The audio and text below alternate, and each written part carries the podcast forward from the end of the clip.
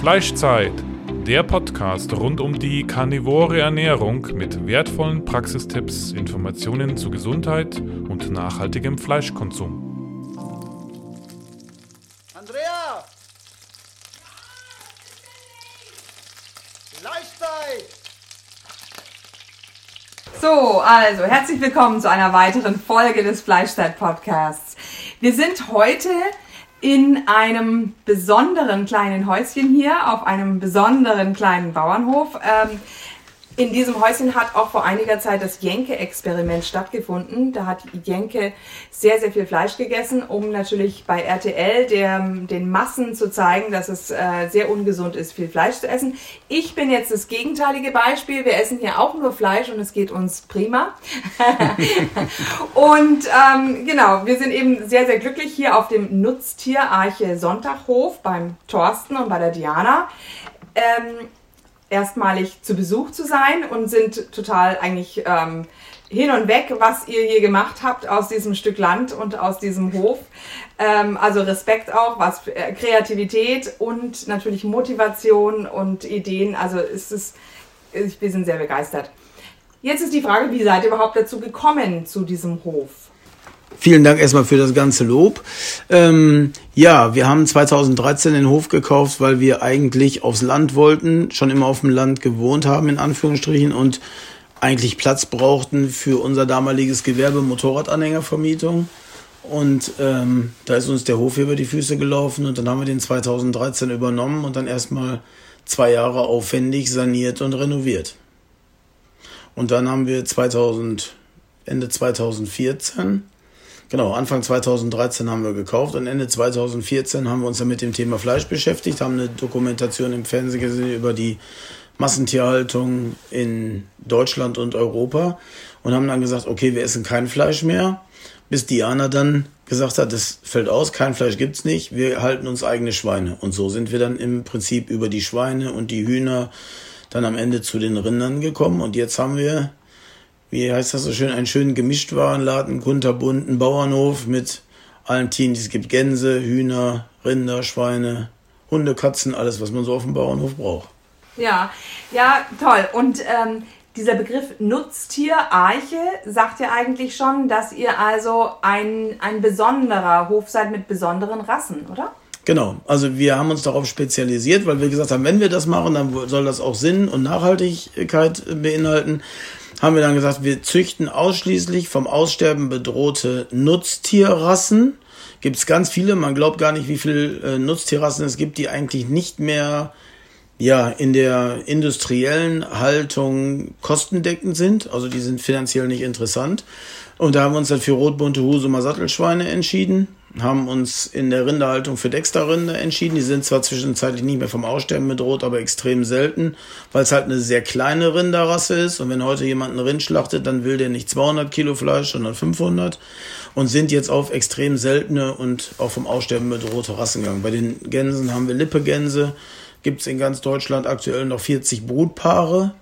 Ähm, wenn, die aus, wenn die weg sind, gibt es diese Rasse nicht mehr. Es ist ein mega interessanter Genpool weil die extrem widerstandsfähig sind gegen Witterung, gegen Krankheiten.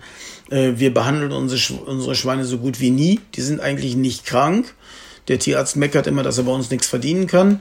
Und bei den Rindern das Gleiche. Wir haben uns für Dexter-Rinder entschieden, weil die extrem leichtkalbig sind, nennt man das. Die haben also nie Probleme beim Kalben. Wir haben jetzt in der Zeit, wo ihr seid, ein Kalb bekommen und das hat äh, bei der Kuh maximal eine Stunde gedauert und ist es von ganz alleine auf die Welt gekommen. Ähm, und da legen wir halt extrem Wert drauf, dass wir uns auf Sachen spezialisieren, die wirklich auch früher schon funktioniert haben und heute immer noch funktionieren. Mhm, ja, ja. Also die Dexter-Rinder, ich habe dann auch zuerst gedacht, als ihr den Ochsen vor zwei Tagen verladen habt, äh, das war doch kein Ochse, das war doch so ein Kalb. Die sind nicht sehr groß. Also auch, du hast gesagt, Schulterhöhe ähm, wie genau. Also bei den Bullen 1,17 Meter maximal, das sind die Zuchtvorgaben. Zwischen 1,9 Meter und 1,17 Meter müssen die Bullen sein. Und bei den Kühen ist die maximale Höhe 1,9 Meter inzwischen. Früher waren es mal 1,7 Meter, aber die Schulterhöhe, und das wird bei den Rindern an der Hüfte, also hinten gemessen, 1,7 Meter bis 1,9 Meter bei den Kühen. Also die sind schon sehr klein. Und sind dann halt auch vom Gewicht her nicht so, äh, so riesig schwer. Also eine Kuh ist ähm, ausgewachsen bei ungefähr 380 Kilo und die Bullen gehen so zwischen 500 und 600 Kilo dann am Ende äh, raus. Also schwerer sind die nicht, sind relativ klein und kompakt. Dafür aber auch super umgänglich, extrem ruhig, haben, sind nicht stressanfällig und halt auch super widerstandsfähig, sind sogenannte Robustrinder. Das heißt, wir halten die 365 Tage im Jahr draußen auf der Weide. Kann man zwar im Winter nicht Weide zu sagen, weil es da nicht mehr grün ist, aber die sind das ganze Jahr draußen. Ja, ja, ja, genau. Und sie bekommen im Grunde auch nur Gras und Heu zu Futter, Genau. als Futter. Ne? Ja, also was wir zwischendurch machen, wenn die Kühe tragend sind, dass die noch so Minerallecksteine dazu bekommen, dass die das so ein bisschen ergänzen, aber auch eher wenig. Also wir haben jetzt, ich glaube, im letzten Jahr einen äh, Leckeimer für die Rinder als Mineralzugabe dazu gekauft und ähm, ja, mehr machen wir nicht. Also die kriegen eigentlich nur die natürlichen Nahrungsmittel, Gras und Heu. Ja. Und sie sind auch noch außergewöhnlicherweise behornt. Ihr habt ja so ein Schild hier und natürlich haben Kühe Hörner. Genau. Auch ein Riesenthema in der Rinderhaltung. Äh, mittlerweile sind über 90 Prozent der Rinder in Deutschland hornlos. Entweder genetisch hornlos oder werden enthornt. Wir haben uns dann mit dem Thema mal intensiver beschäftigt und es gab ja auch in der Schweiz so eine Initiative Hornkuh, nannte sich das. Da wollte man aus Traditionsgründen die Hörner bei den Rindern er, erhalten. Und wir haben uns dann mit dem Thema auseinandergesetzt. Und es gibt aktuell keine vernünftige Forschung, die belegt, wofür die Rinder eigentlich die Hörner haben. Es gibt viele Vermutungen, wo man sagt, okay, für die Verdauung als Ausgleichsresonanzraum, wenn die aufstoßen müssen und und und. Aber richtig erforscht ist das nicht. Und dann haben wir gesagt, dann bleiben die Hörner dran weil das hat ja einen Sinn, wenn die Natur den Rindern Hörner gibt, dann lassen wir sie einfach nicht weg. Und was wir im äh, Bekanntenkreis festgestellt haben, wenn die genetisch hornlos sind, verändert sich mit der Dauer auch die Kopfform der Rinder. Also ähm, dann ist es also teilweise so, dass die entweder ganz komisch geformte Köpfe haben oder die Köpfe von der Größe her gar nicht zum Körper passen. Da sehen die aus wie so aus Krieg der Sterne, Riesenkörper, kleiner Kopf. Und äh, wir haben das noch nie gehabt. Also die sind immer vernünftig geformt, die Proportionen stimmen. Und wir stellen auch in der Herde fest, dass es für die Kühe aus unserer Sicht einfach viel, viel besser ist, wenn wir die Hörner dran lassen. Weil die Rangordnung ist viel einfacher geklärt unter den Kühen. Die kommunizieren mit den Hörnern. Die alten Kühe haben extrem große Hörner, die jüngeren Kühe kleinere. Danach ergibt sich schon automatisch die Rangfolge. Und bis jetzt, wir haben seit 2017, also jetzt seit fünf Jahren Kühe, haben weder wir noch die Kühe in irgendeiner Art und Weise Verletzungen oder gefährliche Situationen mit den Hörnern gehabt. Also wir haben noch gar nichts gehabt. Diese ganzen Geschichten, die Rinder verletzen sich oder es ist gefährlich für den Menschen, kann ich nur sagen, ist völliger Quatsch. Ja, ja. Also ich habe mal, deine Frau hat ja gesagt, die Hörner sind ein Organ.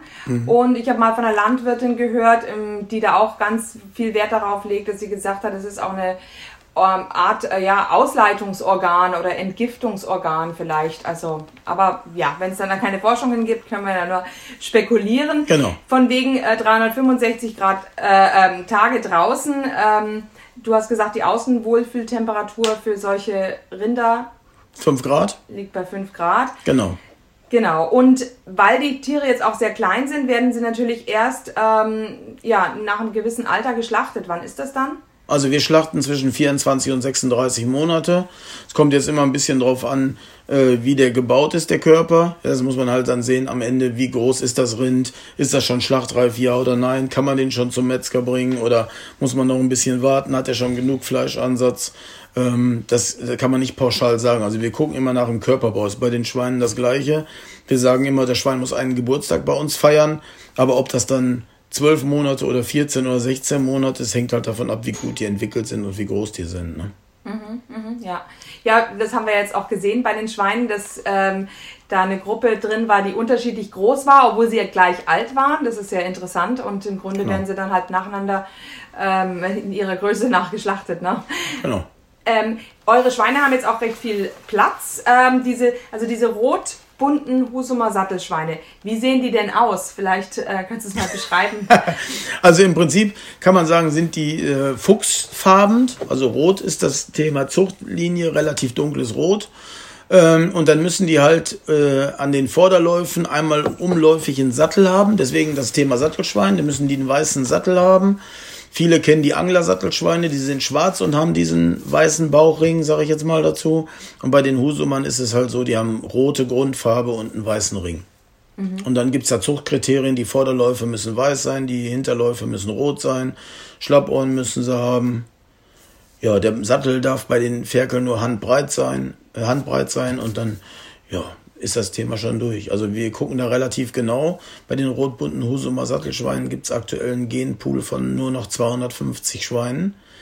Und da muss man jetzt aktuell relativ genau auf die Zuchtkriterien achten und schauen, dass man da eine vernünftige Verpaarung hinbringt, dass wir das ganze Thema jetzt wieder auf breitere Füße stellen, weil 250 Tiere in der Schweinezucht ist natürlich extrem wenig. Ne? Ja, und auf welche Gebiete in Deutschland ähm, tut sich diese Sattelschweinzucht dann irgendwie verteilen? Das ist ja auch ganz merkwürdig. Also es gibt hier bei uns in Nordrhein-Westfalen relativ viele Sattelschweinhalter. Wie der Name schon sagt, Husumer Sattelschwein gibt es ein paar richtig große Halter oben in Schleswig-Holstein.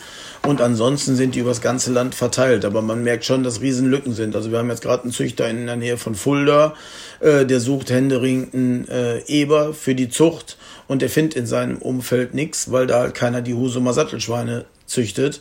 Deswegen ist es extrem selten. Es gibt viele, die Husumer Sattelschweine haben, äh, aber das äh, Thema ist halt, dass die im Herdbuch eingetragen sind, damit man die Abstammung und die, die Anpaarung und den Genpool halt im nachvollziehen kann. Und wenn die nicht im Herdbuch sind, wenn das einfach nur Hobbyhalter sind, dann helfen die uns nicht weiter, weil dann ist die Abstammung nicht klar, dann weiß man die Eltern und die Großelterntiere nicht. Von daher ist das jetzt für die Zucht halt auf 250 Tiere begrenzt und das ist in Deutschland echt überschaubar. Das ist also jetzt nicht, sind jetzt nicht so viele Züchter damit unterwegs. Mhm. Und du fütterst ja ohne Soja, was natürlich äh, eigentlich sehr schön ist, weil wir vor diesen Sojalektinen ähm, ja Respekt haben, die am Ende doch im Fleisch landen und vielleicht auch den Schweinen ganz schön schaden. Ähm, die Frage ist, tun das alle ähm, Sattelschweinzüchter? Sind äh, züchten die alle äh, Soja los? Nein. Also die Empfehlung ist, die Schweine zu versorgen mit Gerste, Roggen, Weizen geschrotet. Also wir haben jetzt im Moment aktuell bei uns im Zumbeltank Gerste und Roggen geschrotet, gemischt 50-50. Man kann es auch mit Weizen oder so mischen, aber in der Regel ist das Getreide, was gefüttert wird. Wir ergänzen das dann mit echt viel Grünfutter. Die kriegen also von uns im Winter Heu und im Sommer Grasschnitt. Da schneiden wir extra die Flächen nochmal und füttern die mit frischem Gras. Ähm, dann sind die ja im Sommer auch draußen in der Fläche und wühlen dann halt selber auch. Alles, was im Boden da ist, äh, fressen die dann mit. Ähm, und ja, und so versuchen wir die halt relativ ausgewogen zu ernähren, was bedeutet viel Grünfutter, ähm, Fallobst von den Bäumen sammeln wir ein und verfüttern das Äpfel, Kartoffeln, alles was dazugehört. Auf Soja verzichten wir oder haben wir von Anfang an verzichtet, weil wir erst gesagt haben, wir wollen nichts, was importiert werden muss. Mhm ähm, nach Europa. Jetzt gibt's ja mittlerweile ein paar Sojaplantagen in Europa, aber auch da ist es so, die gibt's glaube ich, hauptsächlich in Rumänien und Italien und so. Und da sagen wir einfach rein aus den Transportwegen her, kämen wir gar nicht auf die Idee, sowas zu verfüttern, sondern nehmen wir wirklich Sachen, die wir hier vor Ort haben und versuchen das Ganze regional auf die Beine zu stellen. Ja, ja, ja, genau, das macht ja auch Sinn. Ähm, ihr habt im Moment eine, eine Sau und ähm, dazu eben noch ein paar kleine Tiere, oder? Was meinst du jetzt von den Zuchttieren? Genau. Also wir haben eine Zuchtsau aktuell, die im Herdbuch eingetragen ist. Die wartet jetzt auf den ersten Wurf. Die wird jetzt im März zum Eber gehen, äh, dass die dann, wenn die wieder da ist, äh, Ferkel bekommt. Da wird dann auch selektiert, welche Ferkel sind für die Zucht geeignet und welche Ferkel müssen in die Mast. Und äh, die Mastferkel, wenn man das so dazu sagen darf, die bleiben dann hier, die füttern wir dann groß und schlachten die und verarbeiten die dann zu Wurst und Fleisch. Und die Zuchttiere gehen an andere Züchter, weil wir versuchen ja das ganze Thema noch auszubauen und mehr Züchter davon zu begeistern, rotbunte Husumer Sattelschweine zu züchten. Mhm, mh, ja, ja. Und du hast gesagt, wenn ihr denen jetzt richtiges Kraftfutter geben würdet, dann würden diese alten Rassen auch irgendwie ähm, nicht so gut gedeihen, weil sie eventuell zu fett werden? Genau. Also das Problem ist, dass die alten Rassen langsam wachsen müssen. Das ist ja genau der Grund, warum die vom Aussterben bedroht sind. Die brauchen halt zwölf Monate, bis sie überhaupt so weit sind, dass man sie schlachten kann In der modernen Massentierhaltung reden wir davon, dass die Schweine nach sechs Monaten schlachtreif sind. Und dann haben die das gleiche Gewicht. Also wenn wir nach zwölf Monaten 120 Kilo haben, haben die Mastschweine aus der Massentierhaltung das nach sechs Monaten.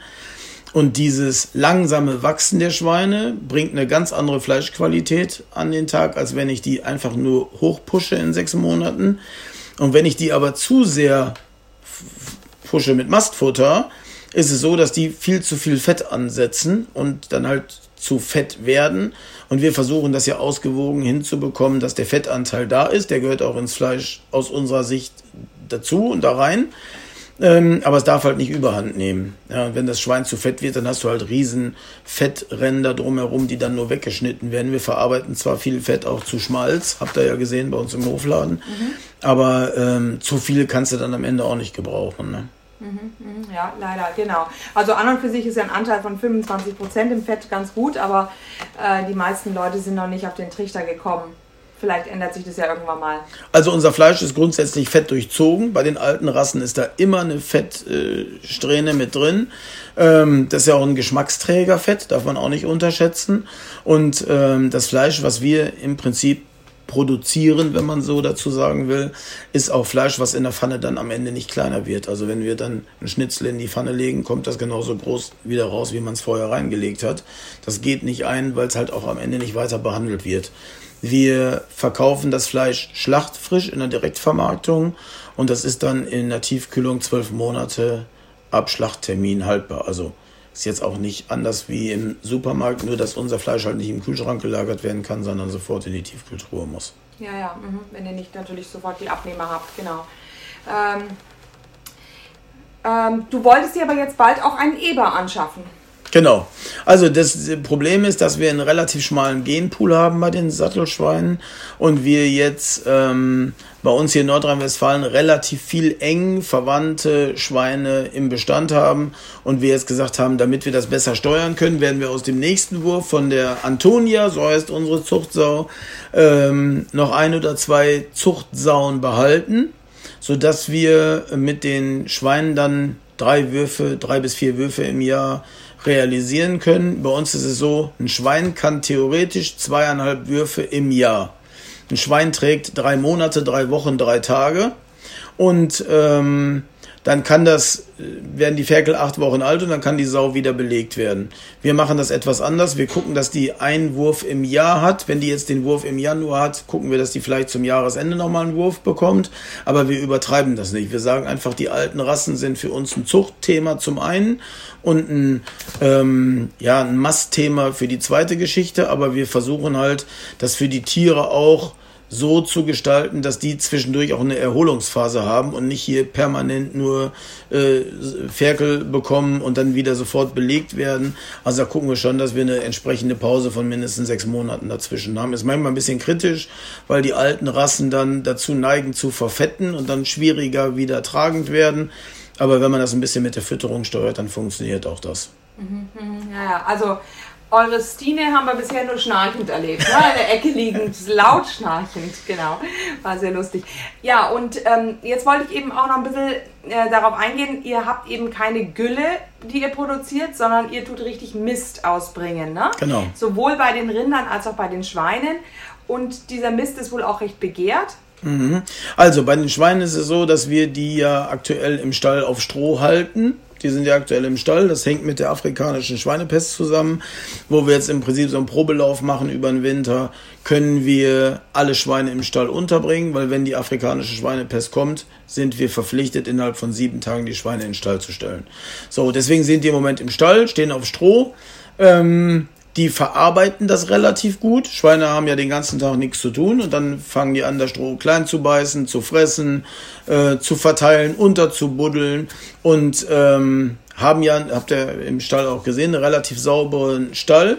Die haben eine Ecke, wo geschissen wird und diesen Schweinemist kann man relativ schnell im Garten verwenden, weil er wenig Strohanteil hat. Die Schweine verwerten das so gut, dass man den Mist im Garten ausbringt oder auf der Wiese ausbringt, auf, dem, auf der Weide ausbringt und das relativ schnell verarbeitet ist. Wenn man Pferdemist oder sowas hat, dann ist da ein relativ hoher Strohanteil drin. der vergammelt nicht so schnell, wie der Mist verfügbar sein muss. Und deswegen ist der Schweinemist bei uns schon echt gefragt. Also wir haben viele in der Nachbarschaft, die dann sagen, hast einen Miststreuer Schweinemist übrig, wir brauchen das für unser Grünland. Ähm, und daher sind die Schweine halt sobald die im Stall sind, auf Stroh. Im Sommer haben wir keinen Mist bei den Rindern, weil die bei den Schweinen, weil die draußen sind und ähm, ja, dann im Prinzip in ihrem Stall liegen und das Stroh irgendwie verwerten, unterbuddeln. Also da gibt es keinen Mist. Wir brauchen im Sommer nicht misten, das ist ein Winterthema. Und bei den Rindern ist so, dass der Unterstand von denen eingestreut wird mit einer dicken Strohschicht. Das nennt sich Matratzenhaltung. Das heißt, wir überstreuen das immer nur. Dadurch wird das verdichtet, fängt an zu gären unterhalb und ist wie eine Fußbodenheizung. Und der Mist ist auch relativ gut zersetzt. Und das sind die einzigen Düngemittel, die wir für unsere Flächen verwenden, was aus unserer Tierhaltung kommt. Also wir gucken, dass wir den, das, das Stroh als Festmist, nennt sich das dann, auf unseren Flächen ausbringen können. Gibt mhm. keine Gülle bei uns. Mhm. Ja, ja, ah ja, genau. Und die Schweine sind jetzt im Sommer draußen, sind es dann sogenannte Weideschweine, aber ich stelle mir vor, kein Schwein würde doch eine Weide in einem Weidenzustand belassen. Die wühlen doch alles, einem alles durcheinander oder wie läuft das? Sehr unterschiedlich. Also wir haben befreundete Züchter, die machen eine wirkliche Weidehaltung, weil die Schweine eigentlich Grünfresser sind, also Grasfresser sind. Und wenn das Gras aufgefressen ist, dann fangen die halt an zu wühlen. Sobald ich eine freie Stelle in der Weide habe, ist es sowieso vorbei, weil dann fangen die direkt an zu wühlen. Ähm, bei uns ist es so, dass die einen Auslauf nach draußen haben. Der ist im Frühjahr grün und im Winter ist der klinisch rein. Also Schweine bearbeiten den Boden so lange, bis kein Kraut mehr wächst. Also wenn wir eine Schweineauslauf ähm, im Winter brach liegen lassen äh, oder im Herbst brach liegen lassen, ist der im Winter nicht grün. Der ist so klinisch rein, dass das eigentlich ein super Thema für Gärtnereien wäre zu sagen, wir machen jetzt unser Gewächshaus unkrautfrei, wir lassen da den Winter Schweine laufen, die nehmen den Boden so auseinander, dass am Ende nicht mehr, mehr Keime oder Saatgut von irgendwelchen Unkräutern drin ist. Also selbst Brennnesseln wachsen im Auslauf nur sehr schlecht. Ah ja, ja, interessant. Das ja. ich nicht. Aha, aha. So, die buddeln halt, die können innerhalb von kürzester Zeit extrem tief buddeln. Die suchen ja die ganzen Engerlinge und Würmer in der Weidefläche. Ähm, deswegen drehen die das ja alles um. Also der Boden ist, wenn die Schweine damit fertig sind, echt super sauber. Mhm, mhm. Lustig, ja. Ja, ihr habt auch gesagt, ähm, also bei euch ist es jetzt auch so, dass ihr keine Angst vor euren Tieren habt und wenn es Landwirte gibt, die auch wirklich Angst vor den Tieren haben, dann haben sie im Grunde auch einen falschen Umgang mit den Tieren, ne? Weil so eine, so eine Sau ist ja auch nicht ganz ungefährlich. Also wir gucken halt, dass der Charakter der Tiere stimmt. Wir haben die Tiere in der Regel von kleinen auf bei uns auf dem Hof. Die Stine ist als Ferkel zu uns gekommen. Ich meine, ihr habt ja gesehen, die wiegt 400 Kilo. Wenn die hier einmal Gas gibt, dann steht hier kein Stein mehr auf dem anderen. Schweine sind extrem äh, kräftig. Ja, und äh, wir gucken halt, dass die von vornherein mit uns im Kontakt sind, dass die uns kennen, dass die uns auch ein Stück weit vertrauen, soweit man das bei einem Tier sagen kann. Aber wir können halt in den Rinderstall, wir können zu den Rindern, wir können die Kälber anfassen, wir können, wenn die Stine Ferkel hat, in den Stall und können die Ferkel anfassen. Die gucken halt, wer ist da.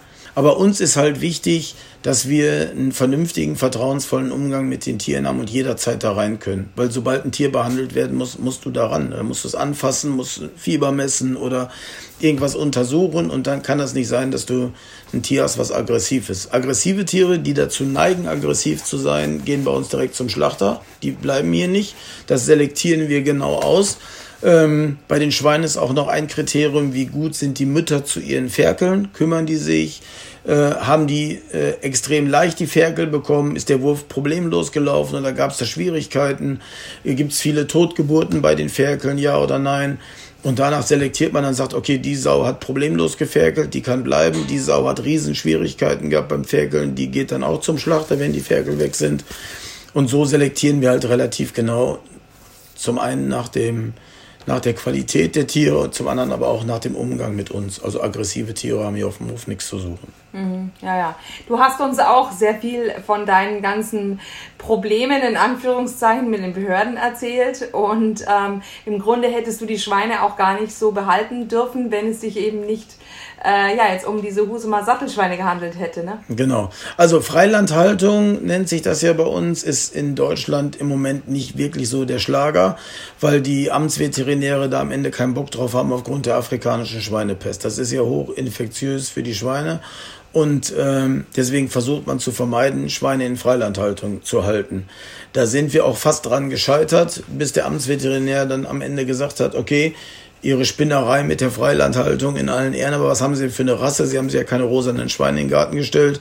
Und als er dann hörte, dass wir eine alte Rasse mit einer Erhaltungszucht versehen, war der dann auf unserer Seite. Aber so ohne Probleme ein Schwein im Freiland zu halten, ist eigentlich nicht, nicht drin. Also sehen die Behörden nicht so gerne. Mhm, ja, ja. Und wenn man dich jetzt hier so erzählen hört, ähm, dann denkt man ja eigentlich, du bist also Landwirt durch und durch. Äh, wenn man dir das aber vor zehn Jahren gesagt hätte, dann, hast du noch gar nicht gar nichts mit Landwirtschaft nee. gut gehabt. Als wir das gekauft haben, kamen die Nachbarn ja alle angelaufen. Habt ihr irgendwas geplant? Wollt ihr irgendwelche Tiere halten? Ja, äh, nein, wir haben einen Hund und dabei bleibt das auch. Und hätten wir uns nicht äh, träumen lassen, wenn uns einer damals erzählt hätte, 2013, ihr habt irgendwann Rinder und Schweine und Hühner und Gänse, hätten wir gesagt, ja klar, wovon träumst du denn? Und ähm, ja, mittlerweile hat sich das gewandelt, weil wir einfach sagen, wir haben die Möglichkeiten hier, zumindest am Haus und drumherum. Und wir haben angefangen, unser eigenes Fleisch zu produzieren zur Selbstversorgung und sind jetzt mit dem wachsenden Kundenkreis, erst waren es Freunde und Bekannte, jetzt sind Kunden dazugekommen, sind wir jetzt im Prinzip gewachsen und ja, und wachsen immer weiter, weil die Nachfrage nach den Produkten echt von Jahr zu Jahr zunimmt. Mhm. Und wir hinter den, die Kunden hinter uns herlaufen und nicht andersrum. Was ja. natürlich auch ein Riesenthema ist, weil ich glaube, wenn man eine Überproduktion anfängt und zu viel Schweine und zu viel Rinder schlachtet, dann rennt man hinter den Kunden her.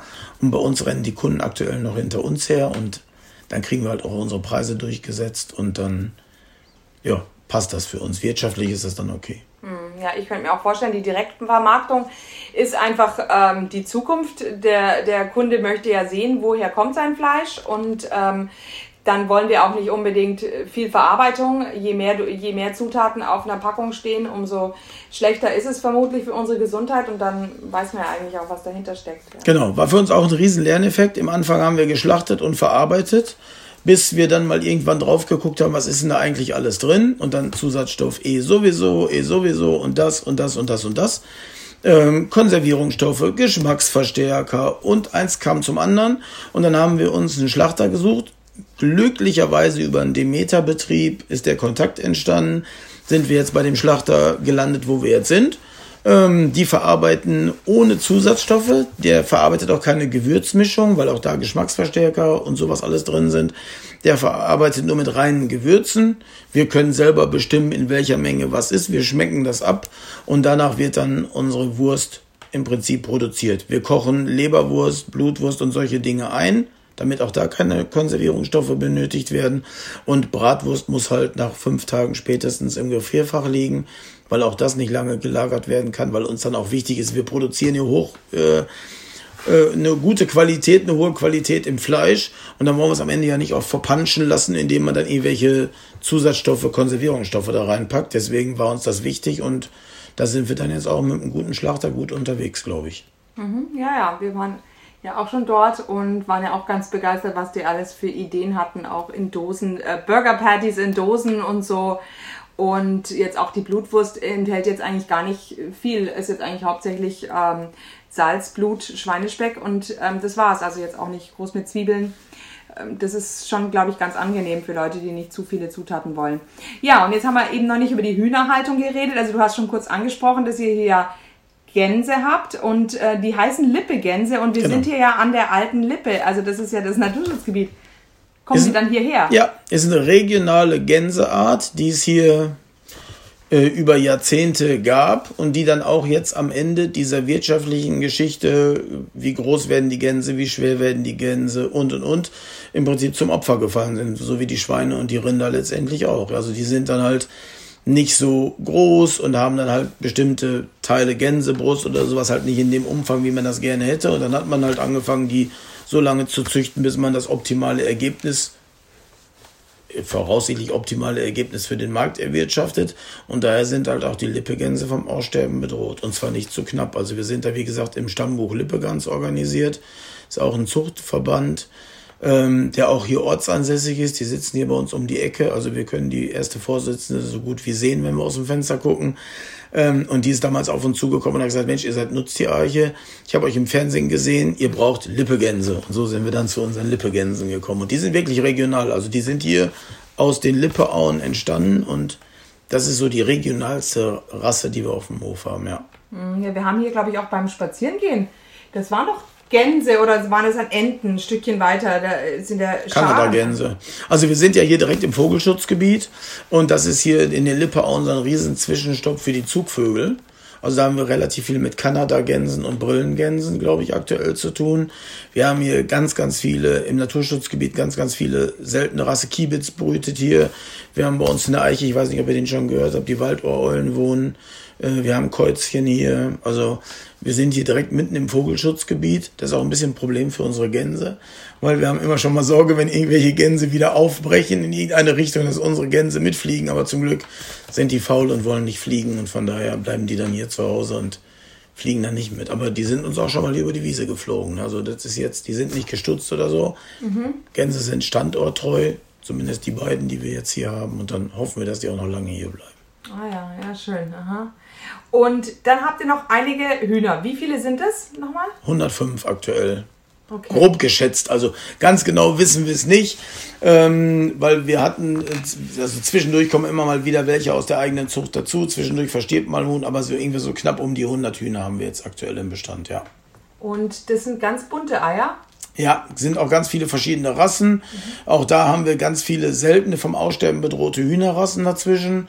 Äh, dann haben wir Rassen dabei, die sogenannten Zweinutzhühner, die relativ groß werden, dafür aber nur verhältnismäßig wenig Eier legen. Also wir haben keine Hybridhühner, sondern im Prinzip alles Rassen, die sowohl gegessen als auch äh, Eier legen. Können also gegessen werden und man kann die Eier äh, klauen im Prinzip. Und das sind dann halt äh, Hühnerrassen, die legen zwischen 160 und 180 Eier im Jahr, also alle zwei Tage ein Ei. Ähm, und dann haben wir halt ein Augenmerk darauf gelegt, dass wir viele verschiedene Rassen haben, die Eier von Schokobraun bis Weiß legen, über Grün, Elfenbeinfarben. Also wir haben ganz bunte Eiermischung. Also Ostern kann man bei uns Eier kaufen, ohne dass man sie färben muss. Genau, ja. das haben wir ja jetzt bald. Ja, okay. Und wie ist es bei den Hühnern? Ähm, verzichtet ihr da auch drauf Soja oder? Ja. Auch? Also da nehmen wir ein Futter, was bei uns fertig gemischt angeliefert wird ähm, ist aber Soja- und Gentechnik frei. Da legen wir dann auch höchsten Wert drauf äh, und gucken dann halt, dass wir die Zusatzstoffe, die da drin sind, halt kennen. Also da gucken wir auf regionale, auf Regionalität. Also die Sachen, die da drin sind, kommen rein aus Deutschland. Ist also jetzt kein Überseezeug oder irgendwas dabei, was da nicht reingehört. Mhm, mh. Okay, jetzt hast du ja auch überlegt gehabt, ähm, ob du auf Bio umstellst. Das ähm, können wir auch noch kurz ansprechen. ähm, und teilweise ist es eben alles ein bisschen ähm, verrückt gewesen. Du wirst auch ein YouTube-Video jetzt noch schneiden zu dem Thema. Genau. Vielleicht kannst du mal so die, die, die, die Grund- ähm, oder die größten ähm, ja, Dinge, die jetzt so, die aufgekommen sind bei dem, bei der Umstellung okay. erzählen? Also, wir versuchen es ja sowieso schon von der Landwirtschaft anders zu machen wie die breite Masse. Wir versuchen ja durch die alten Rassen und durch unsere Haltungsform ein für uns ähm, gutes Gefühl zu erzeugen, zu sagen, ja, so wie die Tiere hier untergebracht sind, so können wir damit leben. Ja?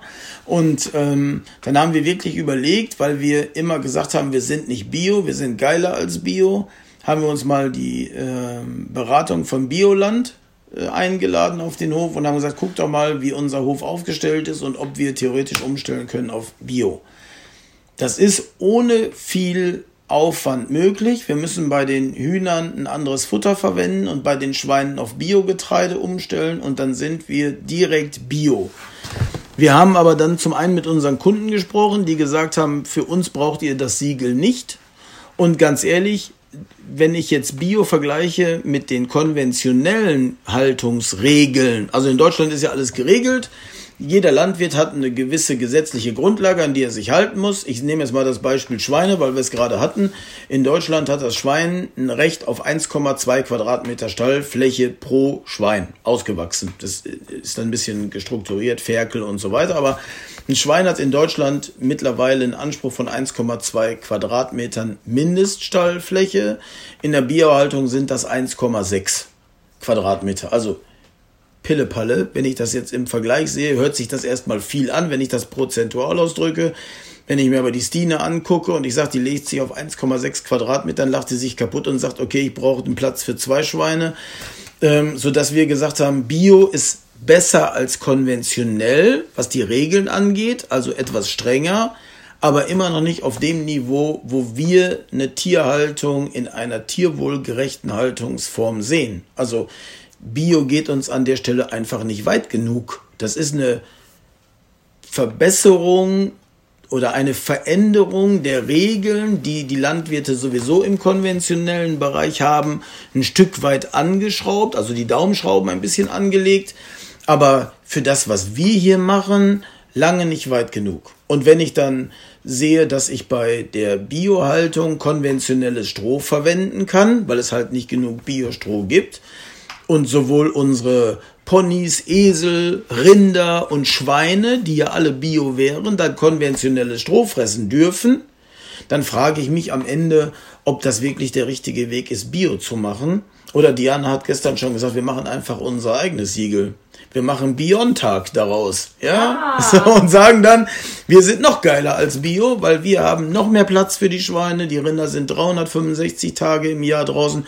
Bei Bio brauchst du nur eine gewisse Anzahl an Weidetagen, das weiß ich jetzt nicht genau, ich meine 120 Weidetage im Jahr, dann dürfen die schon als Freilandrinder angeboten werden. Für uns sind 365 Tage im Jahr Freilandhaltung. Ja, hat zwar viele negative Facetten wie aktuell bei den vielen Wassermengen, die wir bekommen haben. Aber trotzdem glauben wir, dass es für die Rinde immer noch besser ist zu entscheiden, kann ich rein, kann ich raus, was darf ich heute? Heute ist die Sonne draußen, ich gehe nach draußen. Und deswegen muss ich sagen, ist konventionell und Bio gar nicht so ein großer Unterschied. Man hat ein paar marginale Verbesserungen im Bereich Bio, aber jetzt zu sagen, Bio ist grundsätzlich besser als konventionell, halte ich für arg an den Haaren herbeigezogen. Da werde ich ein klares Video zu machen, wo ich sage, das sind die Fakten, was haben wir für eine Veränderung gegenüber der konventionellen Haltung und ist das wirklich so viel besser, wie es gerade gehypt wird? Das Bio-Siegel ist das Nonplusultra und wenn da kein Bio drauf ist, dann ist das Fui und ich sehe das ganz anders. Wir aktuell gelten hier bei uns und ihr habt euch den Hof hier angeguckt, wir sind jetzt zusammen rumgelaufen. Wir wären in der aktuellen Einstufung ein konventioneller landwirtschaftlicher Betrieb. Mhm. Ja, ja. Und ähm, Interessant. Also das wäre jetzt im Grunde, was du jetzt im Grunde vorschwebst, Beyond Tag, also eine Kombination aus Bio und Familie Sonntag. Genau. Ähm, dann ist es so ähnlich wie bei den Hermannsdorfern. Also die sagt dir jetzt nichts, aber allen aus Bayern sagt es etwas. Das ist also ein großer, ähm, ja auch im Grunde ökologischer, äh, in Anführungszeichen Betrieb, der im Grunde seine eigenen Maßstäbe setzt und als Marke sich schon so etabliert hat, dass alle Leute wissen, dass Hermannsdorfer wirklich höchste Qualität ist. Und du hast ja auch erzählt, äh, ein, ein Widerspruch, im Moment beziehst du das Heu hier aus dem Naturschutzgebiet. Genau. Also wir kriegen das Heu aus den Lipperauen. Das ist ja alles hier Vogelschutzgebiet. Da darf weder Gülle noch Kunstdünger verwendet werden. Das ist also wirklich absolut Natur pur. Und das Heu dürften wir gar nicht kaufen, weil es muss ja biozertifiziert sein, wenn wir Heu an unsere Rinder verfüttern. Also müsste ich Heu jetzt bei irgendeinem Biobetrieb kaufen, der dann biologisch nach Biorichtlinien seine Weideflächen bewirtschaftet und ich müsste dann das regionale, ich sag mal, von auf der anderen Straßenseite weglassen und müsste dann irgendwas von weiter weg dazu holen und für uns ist ein Maßstab von Nachhaltigkeit regional. Also wenn ich Stroh kaufe beim Nachbarn, dann fahre ich über die Straße, dann bin ich in 50 Metern an dem Feld, wo ich das Stroh hole. Ähm, die äh, Grünlandflächen sind 500 Meter weg und das ist für mich nachhaltiger, als jetzt irgendein Biozeug aus 20 Kilometer Entfernung zu kaufen und das äh, Heu von 500 Meter um die Ecke dann liegen zu lassen. Und das ist auch ein Punkt, wo ich sage, nee, wenn das jetzt hier ein K.O.-Kriterium für Bio ist, äh, dann ist es das. Weil ich will bei meinen Nachbarn kaufen, direkt in der Nachbarschaft, vor Ort. um dann auch den Kunden zu sagen, pass auf, von der Wiese kommt das Heu, von dem Feld kommt das Stroh, von dem Nachbarn kriegen wir das Getreide, da kaufen wir äh, diese Produkte dazu, die wir brauchen, dass der Kunde es am Ende nachvollziehen kann. Wenn der bei uns ist und sich dazu informiert, dann kann ich immer sagen, das kaufe ich da, das kaufe ich da, das kaufe ich da und die Kollegen und Nachbarn liegen alle in Sichtweite. Und das finde ich viel, viel besser, als jetzt zu sagen, ich habe dann Biosiegel auf meinem Heu und das kommt aus 50 Kilometer Entfernung. Das ist dann nicht für mich der, der Maßstab der Dinge zu sagen, da muss jetzt Bio-Siegel drauf, sondern dann ist es einfach cooler, kurze Transportwege zu haben. Ja, ja, genau. Und als Quereinsteiger hast du jetzt natürlich auch immer, sorgst du natürlich bei deinen Nachbarlandwirten immer wieder für Aufsehen, weil sie natürlich auf der einen Seite dir zeigen wollen, wie du alles zu tun hast, aber dann ähm, schauen sie sich auch ab und zu bei dir was ab. Du hast erzählt von dem Balkenmeer. Erklär genau. doch mal, was das für ein Unterschied ist. Also, wir machen ja alles anders als die Nachbarn und da sind wir natürlich hier extrem belächelt worden, ja. Die Idioten mit den Schweinen im Garten, ja. Jetzt haben sie auch noch Rinder mit Hörnern dran, die haben ja einen Vollknall, die Städte haben ja gar keine Ahnung. So, das war der Stand. Und dann haben wir halt immer wieder viel gesprochen und erklärt und gesagt, warum machen wir was, warum haben unsere Rinder Hörner, warum stehen die Schweine draußen im Freiland, warum die alten Rassen, haben wir jetzt auch schon besprochen. Und ähm, dann haben wir auch irgendwann mal angefangen, unsere Wiesen mit dem Balkenmeer zu mähen. Und das hat natürlich hier für Riesengelächter gesorgt, so nach dem Motto, wir haben alle hier äh, Trommelmähwerke und Scheibenmähwerke, modernste vom modernen. Und der fängt jetzt mit dem Balkenmäher an wie vor 50 Jahren, ähm, bis man dann darüber gesprochen hat und wir sagen, ja, wir fahren mit dem Balkenmäher über die Fläche. Das hat mehrere Gründe. Ein ganz entscheidender ist, dass wir die Insekten unangetastet lassen. Wir schneiden das Gras ab unten mit dem Balkenmäher. Das fällt um und die Insekten fliegen einfach weg. Wenn ich ein Trommelmähwerk oder ein Scheibenmähwerk nehme, ist da im Prinzip wird ein Vakuum erzeugt in dem, in dem Mähwerk. Und das saugt die Insekten, die in der Wiese sind, an, schreddert die einmal durch und wirft die nach hinten wieder raus. Also für die Insektenwelt eine Katastrophe und die Diskussion über unser Insektensterben müsste eigentlich jedem bekannt sein. War ein Punkt. Dann haben wir das Thema, ähm, äh, wir, wir brauchen nur einen Arbeitsgang beim Mähen, weil das Gras in, wenn ich zwei Meter breit schneidet, in zwei Meter breite Umfeld, fahre ich mit einem konventionellen Mähwerk, sage ich jetzt mal dazu, darüber, dann wird das direkt in eine Schwade gelegt und dann muss ich danach nochmal mit dem Heuwender durchfahren und das wenden. Das heißt, ich habe zwei Arbeitsgänge anstatt einen. Und ähm, wir brauchen vorab nicht durch die Wiese zu laufen, um zu gucken, ob da Rehe oder Kitze drin sind. Äh, wir fahren nicht so schnell. Wir haben eine größere Arbeitsbreite, dafür eine geringere Geschwindigkeit. Und damit äh, kann ich mir das alles schenken. Also da, da habe ich überhaupt gar keinen Stress mit Rehkitzen, die in der Wiese liegen. Die sehe ich rechtzeitig. Von daher hat das für uns nur Pluspunkte, nicht einen Minuspunkt. Ist viel besser als dieses Thema mit Trommel- oder Scheibenmähwerken. Und ähm, wenn man viel darüber spricht und die Leute sich das angucken und man das vernünftig erklären kann, haben wir jetzt im Bekanntenkreis auch schon mehrere Landwirte, die auf Balkenmähwerke umgestiegen sind und gesagt haben, macht ja Sinn, haben wir verstanden, leuchtet uns ein, bringt uns alle nach vorne, die Insekten sterben nicht, die Rehkitze bleiben unversehrt. Und wir haben jetzt viele im Freundes- und Bekanntenkreis, die sich jetzt Balkenmähwerke gekauft haben und wirklich umgestellt haben. So, und jetzt ist auf einmal das Gelächter nicht mehr so groß über die doofen Aussätzigen aus der Stadt, sondern jetzt guckt man halt schon mal rüber und sagt, ui, das funktioniert ja, was die machen. Ja, was machen die denn wirklich anders? Und wir haben jetzt auch echt einen guten Austausch mit den konventionellen Landwirten, die auch jetzt so nach und nach anfangen zu überlegen, ob das, was sie bisher gemacht haben, der richtige Weg ist. Ne? Und das ist ähm, echt nicht uninteressant zu beobachten, wie sich dann auch so eine Struktur hier um uns rum verändert. Ne? Also das ist jetzt nicht nicht äh, von der Hand zu weisen, dass sich da was bewegt in der Landwirtschaft. Mhm, mh, ja, also du bekommst immer mehr Respekt. das will ich gar Kollegen. nicht. Respekt brauche ich gar nicht. Ich brauche einfach nur einen Anstoß für die anderen, dass die umdenken und sagen, okay, ist das, was wir jetzt hier machen, richtig? Ist Gülle auf dem Feld wirklich das Nonplusultra oder muss ich darüber nachdenken, doch wieder auf Festmist umzustellen? Ähm, ist die äh, pauschale Behandlung von den Tieren die richtige? Habe ich die richtige Rasse? Ist auch ein Riesenthema. Ähm, es wird ja mittlerweile, werden ja viele alte Rassen wieder auch in die modernen Rassen mit eingekreuzt, weil man halt feststellt, die Krankheitsanfälligkeit bei den alten Rassen ist gar nicht so hoch wie bei den modernen mhm. Rassen. Ähm, und von daher glaube ich, wenn alle sich mal wieder darauf besinnen, was Landwirtschaft eigentlich bedeutet und wie das eigentlich funktionieren kann, dann kriegen wir das Thema gewuppt. Dann kommen wir, glaube ich, alle wieder in den richtigen Weg, Landwirtschaft in Deutschland zu betreiben. Und mhm. ich sage mal so, wir haben auch darüber gesprochen, hier Hof Baslund und wie sie alle heißen, die auf Instagram unterwegs sind. Selbst die konventionellen gehen immer mehr dazu, über regenerative Landwirtschaft zu betreiben, in welcher Form auch immer. Auch die sagen sich dann, ich brauche kein Biosiegel, das, was ich mache, ist einfach mega cool die teilen das mit, die sind auf ganz vielen Social Media Kanälen unterwegs und wer da echt Interesse und Bock hat, der guckt sich einfach auch mal konventionelle Höfe an. Auch die machen echt eine super Arbeit. Und ähm, ich hasse diesen Vergleich Bio gegen konventionell.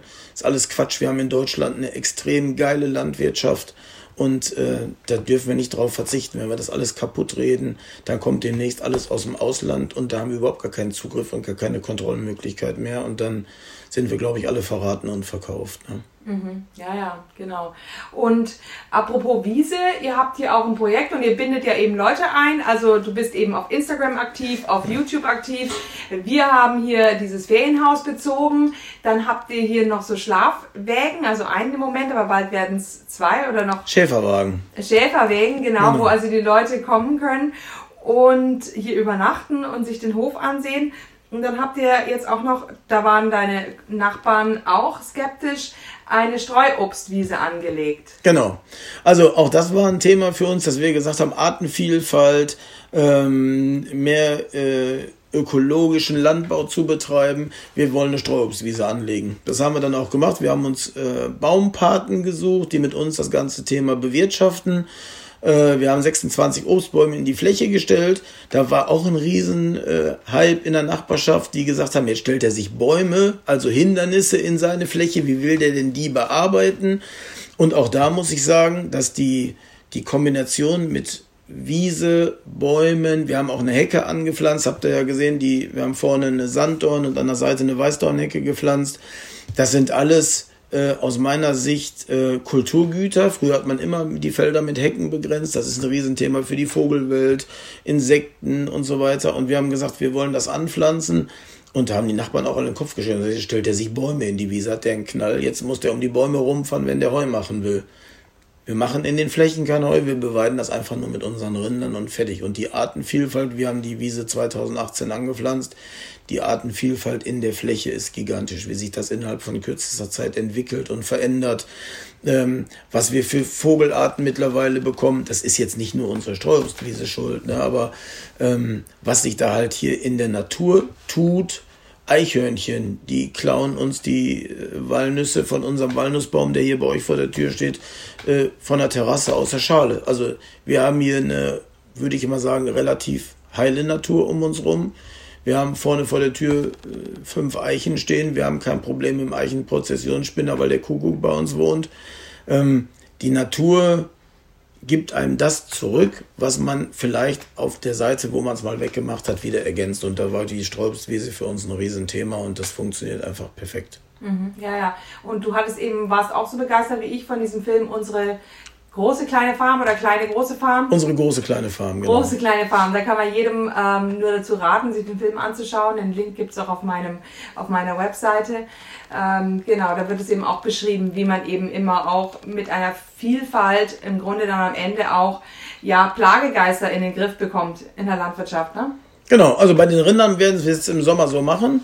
Die Rinder ziehen von Weide zu Weide. Da wird es also so sein, dass wir die Weide zwischen sieben und zehn Tagen mit den Rindern nur beweiden. Dann ziehen die zur nächsten Fläche um und unser Hühnermobil wandert mit den Rindern. Wir haben in den letzten Jahren extreme Probleme gehabt bei den Rindern mit Fliegen. Ja, die Kühe scheißen die Wiese voll, die Fliegen legen ihre Eier da rein, die Maden schlüpfen und es wird immer mehr und mehr und mehr.